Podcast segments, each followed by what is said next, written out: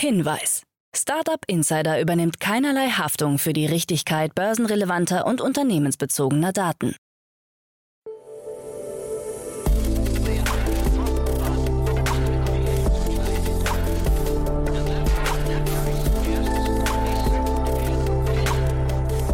Startup Insider Daily. Morgen Update. Einen wunderschönen guten Morgen und herzlich willkommen zu Startup Insider Daily. Mein Name ist Jan Thomas. Heute ist Dienstag, der 1. März. Ja, das sind heute unsere Themen. Die Tesla Gigafactory in Grünheide startet in Kürze. Joker stellt seinen Betrieb in Wien nach nur acht Monaten wieder ein. Die Buy Now Pay Later App Klarna verfünffacht ihren Verlust. Apple soll an den Übertragungsrechten für die NFL interessiert sein. Und Südkorea investiert 186 Millionen Dollar ins Metaverse. Heute bei uns zu Gast im Rahmen der Reihe Investments und Exits ist mal wieder Martin Janicki von Cavalry Ventures. Und wir haben ein sehr spannendes Gespräch geführt über ein Fintech aus Großbritannien, das gerade eine frühe Runde abgeschlossen hat. Und da hat sich so ein bisschen die Frage gestellt, ist das ein Feature oder ist das ein richtiges Startup? Gab ein paar sehr spannende Hintergrundinformationen, also war ein tolles Gespräch. Kommt sofort nach den Nachrichten mit Frank Philipp, aber wie immer der kurze Ausblick auf die weiteren Folgen. Um 13 Uhr begrüßen wir Felix Pörnbacher, er ist der Co-Founder von Deep Drive und das Unternehmen werden die aufmerksamen Hörerinnen und Hörer von euch kennen, denn ich habe neulich schon mit Amanda Birkenholz von UVC Partners über das Unternehmen gesprochen. Hintergrund ist nämlich, dass UVC Partners dort eingestiegen ist und das Unternehmen ist wirklich extrem spannend, finde ich. Wir sprechen hier nämlich über eine Plug-and-Play-Plattform für Fahrzeuge, die im Kern auf einem getriebelosen Radnabenantrieb setzen. Also ihr seht schon, es ist sehr technisch, es ist ein Automobilthema, aber es gibt auch, glaube ich, noch weitere Anwendungsbereiche. Also von daher hört euch das auf jeden Fall mal an. Da gab es gerade eine Runde in Höhe von 4,3 Millionen Euro. Sehr, sehr spannend, kommt um 13 Uhr und um 16 Uhr kommt die nächste Folge von unserer Reihe VC Talk. Ihr wisst ja, wir stellen die wichtigsten Investoren in Deutschland vor. Und dieses Mal zu Gast ist HV Capital oder HV Capital, wie auch immer. Rainer Merkel ist hier zu Gast, der General Partner von HV Capital. Ja, und wahrscheinlich muss man weder Rainer noch HV Capital weiter vorstellen, aber nichtsdestotrotz gibt es eine ganze Reihe an spannenden Learnings und auch an Hintergrundwissen, die man auf jeden Fall kennen sollte. Wir haben es also, glaube ich, geschafft, in ungefähr einer Dreiviertelstunde HV Capital von allen Seiten mal zu beleuchten. Die Historie, die Entstehungsgeschichte, aber auch die wichtigsten Investments, die wichtigsten Fehler, die wichtigsten Thesen und so weiter und so fort. Also ein sehr, sehr cooles Gespräch. Das hört ihr nachher hier um 16 Uhr. So, jetzt kommen noch kurz die Verbraucherhinweise und dann geht's hier los mit den Nachrichten mit Frank Philipp und danach dann, wie angekündigt, Martin Janicki von Cavalry Ventures. Startup Insider Daily. Nachrichten. Gigafactory in Grünheide startet in Kürze. Der Zeitplan für die Produktionsaufnahme der neuen Gigafactory im brandenburgischen Grünheide musste bekanntlich mehrfach korrigiert werden. Hintergründe waren mehrere Baustopps, ausgelöst durch Widrigkeiten der deutschen Bürokratie sowie diverse Proteste und Klagen von Umweltschützern und Anwohnern. Berichten des Tagesspiegel zufolge scheint nun aber die finale Genehmigung für die offizielle Inbetriebnahme der Gigafactory in greifbarer Nähe. Dies gelte zumindest für die Autoherstellung, nicht jedoch für die nachträglich gebaute Batteriefabrik. Laut dem Bericht plant der Autobauer für den 22. oder 23. März 2022 eine große Eröffnungsparty, zu der auch Firmen-CEO Elon Musk einfliegen werde. Sobald die Genehmigung vorliegt, sollen in Grünheide bis zu 500.000 Teslas Model Y pro Jahr produziert werden. Joker stellt Betrieb in Wien nach acht Monaten ein. Nach einem kurzen Gastspiel von gerade mal acht Monaten stellte der Schnelllieferdienst Joker seine Aktivitäten in Wien wieder ein. Schweren Herzens haben wir beschlossen, dass sich die Marke Joker aus Österreich zurückzieht. Daher müssen wir uns von euch verabschieden. So die gestrige Information an die bestehenden Kunden. Eigenen Angaben zufolge hatte das Unternehmen in Wien rund 20.000 Kunden. Diese müssen sich nun nach einem anderen Lieferdienst umschauen, denn Joker hat seine Lieferungen mit sofortiger Wirkung beendet. Klarna verfünffacht Fehlbetrag. Der schwedische Zahlungsdienstleister Klarna gilt als das wertvollste nicht börsennotierte Startup Europas. Jetzt hat das Unternehmen seine Geschäftszahlen veröffentlicht. Dabei wurde bekannt, dass sich der Verlust im vergangenen Jahr auf knapp 7,1 Milliarden schwedische Kronen, umgerechnet 668 Millionen Euro, verfünffacht hat. Als Gründe nannte das Unternehmen hohe Investitionen in neue Märkte und Abschreibungen auf Kredite, die bei Ratenzahlungen entstehen. Klarna-Chef und Co-Gründer Sebastian Simiatkowski ordnete die Zahlen wie folgt ein. Wir erwarten, dass wir in ein oder zwei Jahren profitabel sind, frühestens im Frühjahr 2023 und prognostizierte ein langfristig nachhaltiges Geschäftsmodell. Airbnb will 100.000 Menschen aus der Ukraine unterbringen. Brian Chesky, der Mitgründer und CEO von Airbnb, hat angekündigt, dass sein Unternehmen kostenlos und temporär insgesamt 100.000 Flüchtlinge des Ukraine-Krieges kostenfrei unterbringen werde. Diese sollen vor allem in den umliegenden Ländern wie Polen, Deutschland, Rumänien und Ungarn untergebracht werden. Dabei werde Airbnb selbst jedoch keine Unterkünfte bereitstellen, sondern diese lediglich vermitteln. Die Finanzierung erfolgt durch die Airbnb.org Non-Profit-Organisation, durch Spendengelder oder durch die Großzügigkeit der Gastgebenden.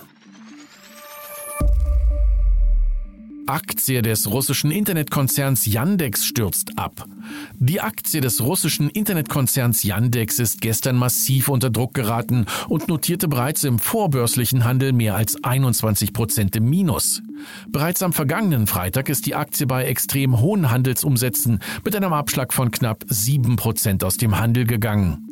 Am selben Tag war der russische Index MOEX um knapp 30 Prozent eingebrochen, woraufhin der Börsenhandel in Russland ausgesetzt wurde. Startup sichert sich Exklusivlizenz von Nokia. Das französische Startup Off Global hat sich eine Exklusivlizenz für die Herstellung und den Vertrieb für Notebooks der Marke Nokia gesichert. Off Global ist eine Tochtergesellschaft der Investmentgesellschaft Off Financier et Participation und wurde mit dem Ziel gegründet, eine führende Rolle bei der internationalen Lizenzierung von Laptops der Marke Nokia zu übernehmen. Die Exklusivlizenz für Design, Herstellung und den Verkauf der Nokia Notebooks umfasse 22 Länder, vornehmlich in Westeuropa, Nordafrika, Thailand und Kanada. Das erste Produkt, das sogenannte Nokia PureBook Pro, wird derzeit im Rahmen des Mobile World Congress in Barcelona vorgestellt. Südkorea investiert 186 Millionen US-Dollar ins Metaverse. Die Regierung in Südkorea wird 186,7 Millionen Dollar bereitstellen, um das Wachstum einer Metaverse-Plattform zu fördern. Dies gab das Ministerium für Informationstechnologie, Wissenschaft und Zukunftsplanung in Südkorea in einer offiziellen Ankündigung bekannt. Man sei bestrebt, das Wachstum digitaler Inhalte und der damit verbundenen Unternehmen im Land zu fördern, hieß es. Die finanziellen Mittel sollen vier Hauptzielen dienen, um ein allumfassendes Metaverse-Ökosystem mit dem Namen Expanded Virtual World zu schaffen. Dadurch soll sichergestellt werden, dass Südkorea zu einer der fünf weltweit führenden Metaverse-Nationen aufsteigt. Apple soll an NFL-Übertragungsrechten interessiert sein. Im Kampf um die Gunst der Streaming-Nutzer hat Apple in seine Aktivitäten in den vergangenen Monaten investiert. Um die Zuschauerzahlen signifikant in die Höhe zu treiben, sucht der Konzern derzeit offensichtlich auch nach Übertragungsrechten im Sportsegment.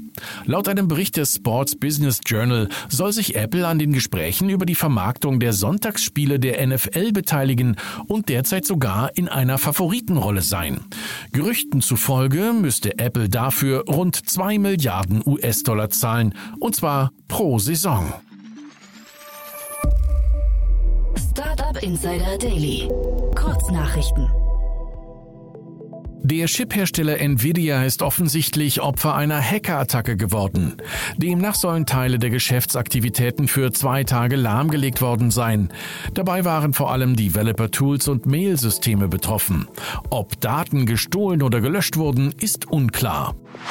Einer neuen Studie des beruflichen Netzwerks LinkedIn unter 2500 Personalverantwortlichen zufolge könnten die Karrierechancen von Frauen durch Verzahnung von Arbeit und Beruf sinken.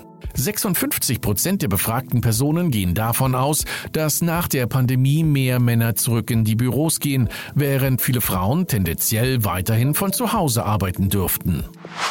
Vor zwei Tagen hatten der offizielle Account der Ukraine auf Twitter sowie Vizepremier Fedorov erklärt, Kryptospenden zu akzeptieren. Nun wurde bekannt, dass über die damit verbundene Adresse bislang über 30 Millionen US-Dollar an Kryptospenden zusammengekommen sind. Der Streaming-Dienst TikTok schraubt die maximale Länge der erlaubten Videos immer weiter nach oben. Ab sofort gestattet man Nutzern auch den Upload von bis zu 10-minütigen Videos. Bisher lag die Maximallänge bei 5 Minuten. Ursprünglich gestartet war TikTok mit 15 Sekunden langen Videos. Und das waren die Startup Insider Daily Nachrichten von Dienstag, den 1. März 2022. Startup Insider Daily. Investments und Exits. Super, ja, ich freue mich sehr. Martin Janicki ist wieder hier von Camry Ventures. Hallo Martin.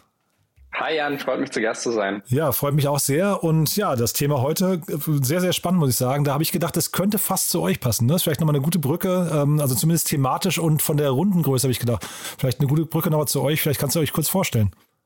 Ja, vielen Dank für die, für die äh, Gelegenheit, Jan. Ähm, ich bin Principal bei Cavalry Ventures. Wir sind ein in Berlin ansässiger Pre-Seed und Seed Stage äh, Venture Capital Fonds. Das heißt, wir sagen immer, wir versuchen die ersten Investoren auf dem Cap Table von einem Unternehmen zu sein. Manchmal auch der zweite oder der dritte, aber der erste äh, ist, ist in erster Linie unser unser Anspruch. Wir investieren in softwaregetriebene Geschäftsmodelle und versuchen wirklich ja, Unternehmerinnen mit einem besonderen Insight äh, zu unterstützen, dabei ja, etwas Neues zu schaffen oder eine bestehende Industrie von innen aufzubrechen und auf links umzukrempeln. Mhm, genau, und dann lass uns mal die Brücke zum Thema von heute schlagen. Ne? Ich weiß nicht, ob die These stimmt, aber so von der Phase her auf jeden Fall hätte das zu euch gepasst, ne? Ganz genau. Also das, das ist äh, ein Deal, der von den Parametern zu uns eigentlich sehr gut passt. Und zwar äh, dachte ich, dass wir uns heute mal, äh, dass es hier im Podcast heute mal nach London geht äh, und wir uns die Seed-Finanzierungsrunde des noch jungen Unternehmens äh, Nosso anschauen. Und Nosso äh, bietet eine Art modernes Sparbuch für, für Kinder an. Äh, und zwar Nosso hat eine Finanzierungsrunde von äh, knapp über zwei Millionen britischen Pfund erhalten. Diese Runde wird angeführt von zwei bekannten äh, VCs, namentlich Octopus Ventures und dem Fintech-Spezialisten Antimis Group. Ähm, relativ interessant ist die Genese von Nosso, äh, denn die Gründer haben sich vor zwei Jahren im Inkubationsprogramm von Entrepreneur First kennengelernt. Ähm, alle, die Entrepreneur First äh, nicht kennen, das ist ein Fonds slash Inkubator, den es mittlerweile in mehreren Städten weltweit gibt. Äh, London, Paris, Singapur, Toronto, auch eben Berlin. Das Team hier kam aus dem Londoner Programm. Und ähm, wie das funktioniert, das ist anscheinend ein sehr selektives Programm, wo nur zehn Prozent aller Bewerber angenommen werden. Und man geht dahin, wenn man sagt, ich möchte ein Startup gründen, ich bin mir noch nicht sicher, welche Idee ich habe und ich habe keinen Co-Founder. Ähm, und dort werden dann, äh, sage ich mal, außergewöhnliche Kandidaten, so, so nennen sie das, aus allen verschiedenen Hintergründen zusammengeworfen in eine Kohorte, finden sich in Teams zusammen, arbeiten an einer Idee über sechs Monate, bekommen Kapital, bekommen Connections und dann läuft das auf ein Demo-Day äh, hinaus, wo diese Startups dann typischerweise anderen Investoren vorgestellt wird. Im besonderen Fall von Nosso, was sehr, sehr interessant ist, ist, dass einer der beiden Gründer, der Youssef Davic, äh, vor, bevor er zu Entrepreneur First gegangen ist, selber bei einer Sparte von Octopus gearbeitet hat und dann war Head of Product von der Spar-App Octopus Wealth.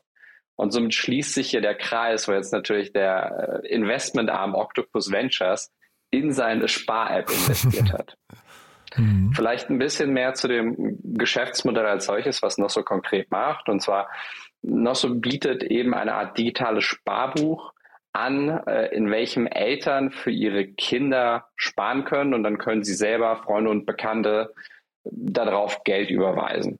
Dieses Geld kann man dann auf Nosso in verschiedene ETFs von BlackRock anlegen. Perspektivisch sollte aber hier auch Aktienanleihen und andere typische Anla Anlageprodukte eigentlich denkbar sein. Das Besondere an Nosso ist, ähm, dass es sich eine spezielle Steuerregelung in Großbritannien äh, zu Nutzen macht. Und diese nennt sich Junior ISA oder ISA auch allgemein. Und zwar ähm, jeder Anwohner in Großbritannien kriegt pro Jahr einen Freibetrag von 20.000 Pfund, den er auf ein äh, Konto oder ein Depot überweisen kann und jegliche Kapitalerträge, die auf diesem Konto passieren, sind für den Rest des Lebens steuerfrei. Das heißt, man kann innerhalb dieses Depots Aktien handeln, verkaufen, reinvestieren, aber solange man das Geld aus diesem Depot nicht zieht, sind jegliche Gewinne auf diesem Konto eben steuerfrei bis ans Lebensende. Und das macht sich Nosso eben äh, zugute, weil Eltern, die für ihre Kinder sparen können, wollen natürlich möglichst früh diesen Steuervorteil abgreifen und gründen eben ein oder und, und eröffnen ein Junior ISA auf, auf Nosso, um eben so früh wie möglich anzufangen, beispielsweise für die Ausbildung ähm, des, des Kindes zu sparen. Hm. Also diese äh, Sonderregelung in der UK, das erklärt es dann vielleicht auch ein bisschen mehr, weil ich hatte tatsächlich gedacht, als du mir das geschickt hast, Martin, worüber wir heute sprechen, ich gedacht, das klingt fast nach nach einem zu kleinen Business, also rein von, weil es fühlt sich eher an wie so ein Feature und nicht richtig wie ein eigenes Unternehmen, oder? Also äh, tatsächlich ist, ist ISA in Großbritannien fast eine Art Volkssport, weil es eine wichtige Stütze in der, in der Altersvorsorge ist oder allgemein in der, in der Anlage eines, eines jeden äh, ja, eines jeden Sparers. Nun ist, ist das Junior ISA etwas, was noch so neu erfunden hat. Nein, da gibt es mehrere Anbieter, mehrere der klassischen Konten- und Depotanbieter, die das sicherlich als Feature sehen. Nun, Nosso macht das deutlich einfacher, schöner, digitaler in einer App. Plus, ich schätze mal, hier muss es deutlich einfacher sein, äh, den Eltern einen quasi Einzahllink zu teilen mit den Großeltern, mit Freunden, Bekannten oder sonst was, dass diese eben besonders einfach auf das Konto des besparten Kindes einzahlen können. Aber die Innovation als solches wird wahrscheinlich in erster Linie auf eine ja, digitale, nutzerfreundlichere ähm, UX zurückzuführen sein. Ja, das mit dem Link, ich habe das gesehen bei denen auf der Website, das klingt schon irgendwie ganz, ganz plausibel und auch ganz ähm, einfach, finde ich. Es ging mir nur darum, wenn man es jetzt aus deutscher Sicht sieht, ne, und wenn, wenn es jetzt ein deutsches Startup wäre, wo es diese Vorteile nicht geben würde, dann wäre es mir fast zu wenig für ein, ein eigen, eigenständiges Unternehmen. Ja, also es gibt, es gibt einige Unternehmen oder einige Startups in Deutschland, die es mit, mit ähnlichen Ansätzen versuchen. Ich glaube, wir Deutschen sind kulturell da sicherlich noch ein bisschen anders geprägt. Ich glaube, das ist gerade ein wenig im Wandel. Plus wir haben halt eben diesen Steuervorteil nicht. Ja. Ähm, VCs verschätzen sich gerne mal bei der, bei der Größe eines Marktes, weil es natürlich schwierig ist, welche, welche Effekte sich, sich in einem Markt entwickeln oder mit welchen zusätzlichen Produkten quasi weitere Potenziale freigeschaltet werden können. Aber ja, würden wir uns so einen Case für Deutschland alleine anschauen, wäre das sicherlich eine der Fragen, wo wir zweimal hinschauen würden, als dass wir darauf wirklich einen, einen klaren Griff bekommen oder das zumindest wirklich bewusst einschätzen. Mhm. Das Unternehmen hieß bis vor kurzem Happy Plan, das fand ich auch ganz lustig. Ne? Also die haben sich umbenannt in Nosso. Und dabei habe ich mich dann gefragt, ähm, wie wichtig denn das Thema Marke und Branding hier ist oder Vertrauen eigentlich viel mehr. Ne? Weil, äh, also äh, siehst du da, siehst du das oft, dass ein Startup es schaffen kann, über eine ganz, ganz lange Strecke, wir reden ja jetzt hier über einen langen Zeitraum eigentlich, den das äh, Unternehmen dann auch bestehen muss, ne, äh, Gelder zu allokieren von, von Personen in so einer Dimension. Du hast ja gerade von 20.000 Pfund oder was waren gesprochen. Ne? Also, mhm. also einem Startup wir, wir, kennen ja alle so ein bisschen auch die Failure-Raten von Startups. Ne? Da, da, hast du ja immer so ein bisschen dieses Stigma vielleicht auch noch, dass es möglicherweise eben nicht mehr in zehn Jahren noch, noch am Markt ist. Ja, also wie konkret Nosso das jetzt abwickeln würde in dem Moment, in dem das Startup nicht mehr besteht. Und da habe ich mich jetzt ehrlich gesagt nicht eingelesen. Ich schätze mal, äh, dazu wird es Informationen öffentlich geben. Ich glaube, was wichtig ist und was Nosso auch in der Kommunikation in den Vordergrund stellt, ist, dass äh, das zugrunde liegende Geld immer in ETFs von BlackRock investiert wird. Und ich schätze mal, die Depots mit diesen BlackRock ETFs werden auch bei Partnern betrieben von Nosso und Nosso kriegt halt quasi auf die Assets under Management, also das verwaltete Gesamtvermögen, äh, ein, ein Prozentsatz pro Jahr. Also so funktioniert im Kern das Geschäftsmodell von, von Nosso selbst. Aber ja, hundertprozentig Vertrauen ist, ist super, super wichtig. Ähm, das ist natürlich auch zu Recht ein hochregulierter Markt. Ich würde sagen, ohne mir das genauer angeschaut zu haben, äh, und hier spekuliere ich natürlich auch ein bisschen, aber typischerweise, wie das bei Fintechs ist, die fangen an mit einem Infrastrukturpartner im Backend, der auch eine Lizenz leiht. Da gibt es äh, wirklich sehr, sehr viele Abstufungen. Ja, es ist nicht, ob man mit einem Partner arbeitet oder alleine. Da gibt es wirklich sehr, sehr viele verschiedene ähm, ja, Grautöne dazwischen. Und wenn dann das Startup gut äh, ja, Traction hat und deutlich mehr, mehr Finanzierung aufnimmt, dann fängt sozusagen diese vertikale Integration nach hinten an. Ja, also Paradebeispiel hier ist zum Beispiel Revolut, die ja eine eigene Banklizenz haben und, und eigentlich weitestgehend unabhängig agieren. Natürlich nicht alle Produkte von Revolut, aber die, die Core Banking License haben sie meines Wissens nach selbst und das haben sie auch erst nach ein paar Jahren Geschäftsbetrieb hinbekommen. Hm. Und dementsprechend, man kann hier wahrscheinlich noch gar nicht abschätzen, wie groß es mal wird. Ne? Ich finde es spannend mit, äh, ähm, dass Sie aus Entrepreneur First herausgegangen sind. Ähm, ich hatte den Philipp, Philipp Herkelmann hier mal zu Gast, den, den deutschen Chef, und das klang damals schon ziemlich cool. Da kann ich also auch jedem Hörer, äh, jedem Hörer und jeder Hörerin nur empfehlen, sich das mal anzuschauen. Wenn man vielleicht gründen möchte und nicht genau weiß, was und vor allem nicht mit wem, dann ist, glaube ich, Entrepreneur First wahrscheinlich nicht alleine, aber da gibt es äh, vielleicht noch ein, zwei andere Modelle, aber auf jeden Fall eine, eine gute Adresse, glaube ich. Ne? Ja, es ist sicherlich eins der, der empfehlenswerten ähm, Programme. Also ich kann auf jeden Fall nahelegen, dass man sich das genau anschaut. Ähm, Ob es jetzt das richtige Verein ist, muss man, muss man selber wissen. Ich glaube, mittlerweile gibt es ähm, relativ viele Kohorten, die dort rausgekommen sind, entsprechend auch eine nicht allzu geringe Anzahl an Alumni, zu denen man sicherlich mal Kontakt aufnehmen kann und fragen kann, was deren Erfahrungen aus dem Programm waren. Aber es ist auch eine, eine, eine schöne Gelegenheit für, für beispielsweise Angel-Investoren oder auch VCs beim Demo-Day äh, potenziell interessante Investments zu treffen. Also eigentlich fast jeder VC, den ich kenne, äh, stellt sicherlich ein Investment Professional ab, als dass sie die Kohorten von Entrepreneur First beim Demo Day oder sogar davor sich mal anschauen und, und die potenziell relevantesten Kandidaten äh, raussuchen für Meetings. Mhm. Und wenn man das jetzt hier positiv sehen möchte, dann kann man ja auch sagen, dass eigentlich das Team hier, ähm, äh, sag mal, sehr, sehr lean vorgegangen ist. Ne? Die haben also Entrepreneur First, haben sich gefunden, haben dann jetzt ein sehr schmales, kleines Modell gesucht, also wirklich so eine Mini-Nische, mit der man halt irgendwie vielleicht auch noch mit einem steuerlichen Vorteil dann eben äh, relativ leicht in den Markt reinkommt, hat also eine gute Story, hat BlackRock hinten dran als Puzzleteil, was dann möglicherweise äh, ich weiß nicht, den, den ganzen Overhead auch übernimmt und auch die Sicherheiten und mit seiner Marke für Sicherheit steht. Also eigentlich klingt das für mich nach, also wenn man jetzt mal einfach aus Geschwindigkeitsgründen und Effizienzgründen äh, das betrachtet, eigentlich schon ganz gut, ne?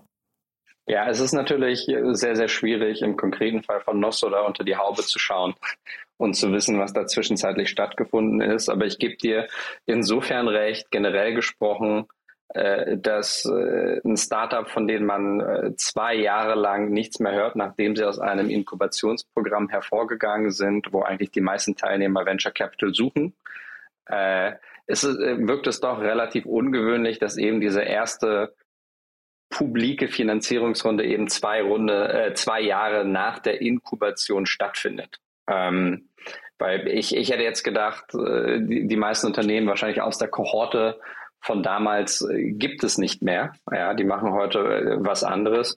Umso schöner natürlich, dass das noch so hier ein bisschen aus der Versenkung wieder aufgetaucht ist. Aber ob das jetzt eine Versenkung in unserer Wahrnehmung ist oder was da tatsächlich zwischenzeitlich vorgefallen ist, darüber haben wir wirklich keine Information. Hm. Und vielleicht nochmal kurz zu euch dann, Martin. Habt ihr denn Unternehmen bei euch im Portfolio, die irgendwie in so einem Space unterwegs sind? Hm, also wir haben ähm, Ende letzten Jahres in äh, Pocket Money investiert, hm, stimmt, in ja. eine ähm, Neobank für, für Gen Zs. Ja, also wir möchten es mit Pocket Minderjährigen äh, ermöglichen, möglichst einfach das erste Bankkonto zu öffnen und das mit einer vollwertigen Master Debit Card, denn viele der Zahlungen äh, finden ja heute ähm, online statt, ja, In-App-Purchases, Games, aber auch mal das Bestellen einer Pizza oder das Steigen auf einen Microscooter.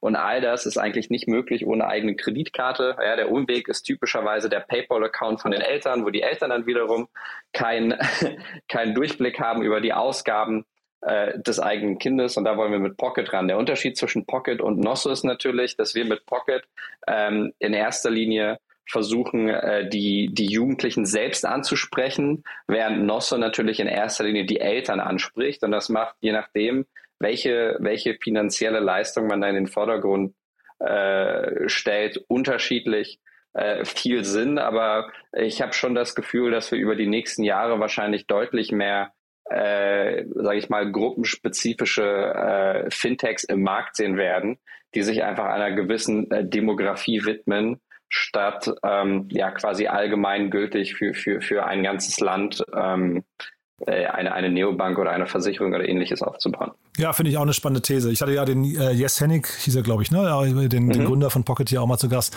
Vielleicht für die Hörerinnen und Hörer, die äh, das mal googeln möchten, Pocket schreibt sich mit ID hinten, also nicht mit ET, wie man es vielleicht äh, jetzt denken würde, sondern P-O-C-K-I-D. Äh, auch ein spannendes Unternehmen. Bin ich auch gespannt auf ein Update, Martin. Ja? Genau, Pocket.money und jeder, der auf TikTok ist, sollte sich mal auf, auf äh, Pockets äh, TikTok-Account umschauen. Aha. Die haben, glaube ich, mittlerweile über 130.000 Follower. Ähm. Ein sehr, sehr starkes Engagement mhm. und auch internationale Nachfrage nach, nach Accounts, was uns natürlich sehr freut, weil eine der zugrunde liegenden äh, Ideen bei Pocket als Investmentthese ist, dass der äh, ja, dass der Jugendliche in Madrid, Paris, Berlin und äh, Mailand von äh, seinen oder ihren Verhaltensweisen mehr miteinander gemeinsam hat als alle Deutschen, die in Deutschland leben. Entsprechend hoffen wir, dass wir da eben mit Pocket für diese Generation eine spezielle Banking-Erfahrung aufbauen können, die sich wirklich fundamental abgrenzt von anderen Neobanken oder Allgemeinbanken. Und dass es eben nicht nur ja, ein, ein N26 wird für, für jüngere Menschen. Naja, dann jetzt ohne äh, den politischen Blick zu sehr ähm, aufs heutige Geschehen zu werfen, aber es nat wäre natürlich schön, wenn in der heutigen Zeit das Thema Grenzen einfach keine Rolle mehr spielen würde. Ne? Also von daher teile ich die These mit Pocket sehr gerne, Martin. Ne? Äh, gefällt mir gut. Ja, es ist, es ist eine schwierige Zeit und äh, wir hoffen mal, dass sich das äh, demnächst zum Positiven wendet. Super. Aber erstmal hier bis hierher, Martin, hat mir großen Spaß gemacht für heute. War ein tolles Gespräch und dann danke ich dir bis zum nächsten Mal, ja? Danke, Jan. Bis dann. Startup Insider Daily, Investments und Exits. Der tägliche Dialog mit Experten aus der VC-Szene. Das war Martin Janicki von Cavalry Ventures und damit sind wir durch für heute Vormittag. Aber ich habe es ja gesagt, um 13 Uhr geht es hier weiter mit Felix Pörnbacher, dem Co-Founder von Deep Drive. Und da sprechen wir über die Automobilindustrie und über eine Plug-and-Play-Plattform für Fahrzeuge, die auf einem getriebelosen Radnabenantrieb basieren.